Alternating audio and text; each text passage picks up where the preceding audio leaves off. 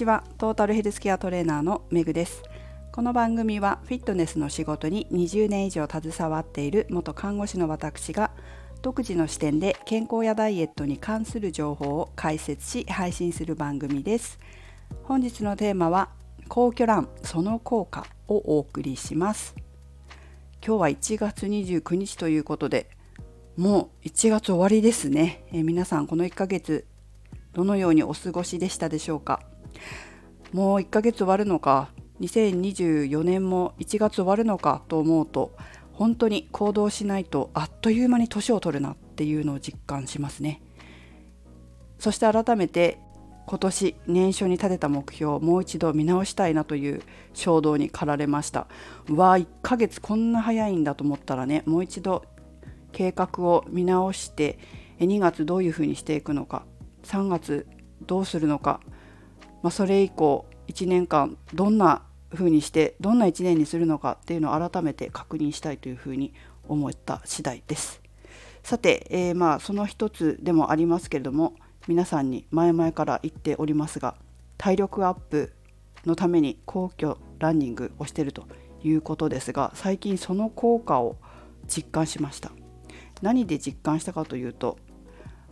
まあ、今週来週結構忙しくて皇居ランに行けるかなっていうところなんですよね。なので、まあ、先週ではあるんですけどちょっと実感があったので時間があるって皇居まで行く時間はないんだけど走る時間はあったのでジムのランニングマシンを使って走ってみたんですね久しぶりにずっと外しか走ってなかったのでランニングマシンを使った室内でのランニングジョギングっていうのはやってなかったからやってみたんですけど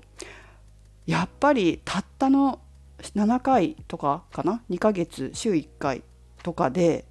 全然違うなっていうのが分かりましたね。週に1回でも2ヶ月継続した効果が感じられたっていうことなんですよ。というのもえっと結構ね楽だったんですよ。ランニングマシンで走るのが。まあそりゃそうですよね。外って別に地面動かないじゃないですか。ランニングマシンって下が下の地面が勝手に動いてくれるので結構そんなに足の力使わずに走れるわけです。走れるわけですよね。だけど外はそういうわけにはいかないので自分の脚力で脚力っていうか自分の足の力で地面を蹴って走んなきゃいけないから筋力がすごいついてんだなっていうのが分かったんですよ。すごく楽だったんです。でその結果が現れていたのが、えっと、タイムと心拍数。皇居ランで走るよりもスピードは速いんですよ。室内でランニングマシンの上で走った方が。多少ね。速いんだけれどもだけど心拍数は上がらないんですよ。全然上がんないの。皇居でやっぱり坂道があったりもするからスピードも出ないんだけどそんなに出ないんだけど心拍数はすごく上がるわけですよね。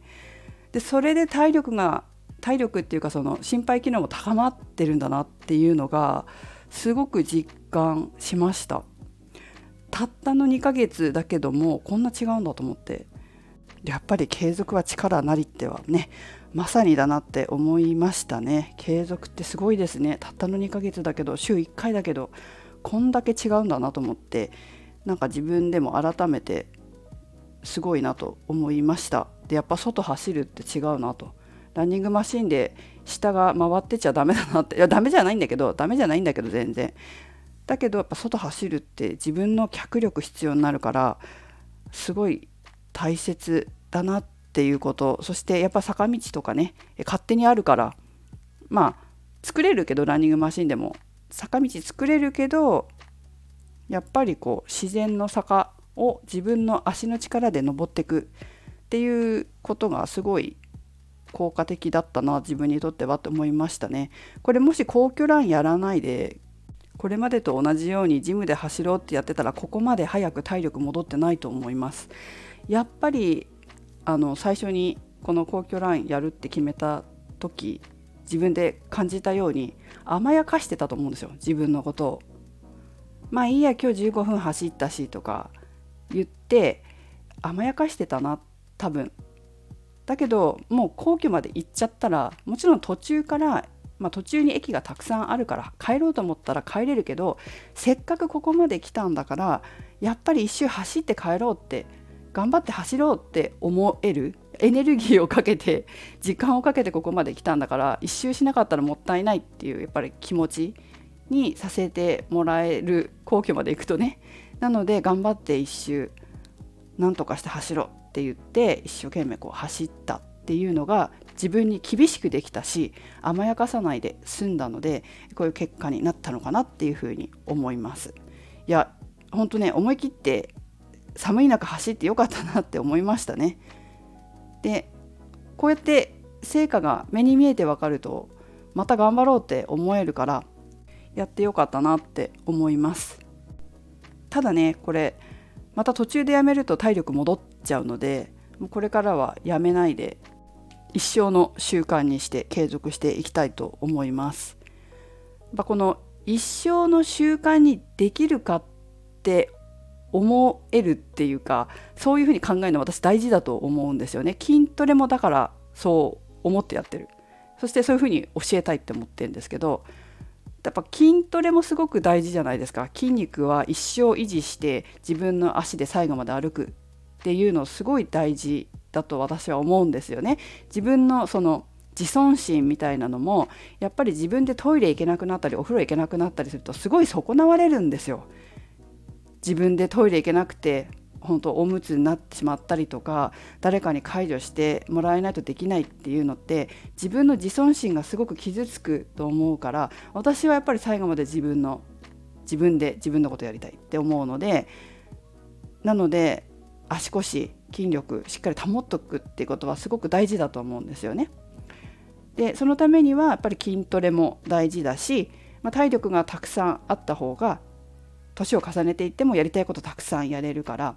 そのためにも体力を保つっていうことが大事。そう考えるとやっぱり一生できることを一生できる運動をやる。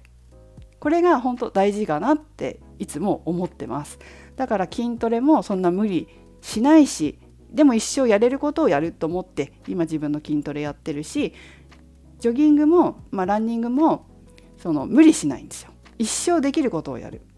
っていうこと。で少しずつレベルアップはさせていけば体力は維持できるからその怠慢になって今で同じ今と同じでいいやっていうと本当に現状維持は衰退なのでそれはしない。だけど少しずつ自分の中でレベルアップさせていきながら例えばタイムもちょっと縮めてみようかなとかでもそれも無理よな無理しない。無理なくちょっとずつでもそんな大会に出るようなことは私はまあ、前も言ったけどしないので、まあ、自分の中でその自分の新しいチャレンジを見つけて楽しみながら一生の習慣として取り組んでいきたいなというふうに思います。1週間に1回5キロぐらいだったら無理なくできそうだなっていうふうに思いましたね。はいということで皆さんも是非一生の習慣を作るという気持ちでまあ要はルーティンですよルーティン1日のルーティンもあるように1週間のルーティンもあってもいいじゃないですか。そのルーティンを決めていくただルーティンも現状維持にしないで少しずつレベルアップさせていくっていうことを自分の中の目標何か作ってやっていくっていうことが大事かなと思うので皆さんも是非取り組んでくださいね。そして、まあ、継続するためには一つ自分の心をコントロールする力っていうのも大事だと思うんですよ。この自分の心をコントロールする力っていうのは先天的に備わってるもの備わってる人もいるかもしれないけど後天的にも備えることができるっていうのがやっぱり私はすごくいいところだと思うんですね。それこそいつもこの配信でも話していますけどダイエット心理学のインナーチャイルドダイエットっていう講座は自分の心をコントロールする力を身につける講座だと思ってます。でそれによって目標に向かってその目標っていうのは自分の夢だとか、まあ、ダイエットして痩せて綺麗になるっていうことも夢だと思うのでその夢に向かって自分の心をコントロールすることができるようになるっていうのはやっぱり大きな大事なことだと思います。ということで皆さんもね、えー、自分が一生できる運動っていうのを見つけて習慣にしてルーティンみたいにして継続していってもらいたいと思います。はいということで、えー、メグでした。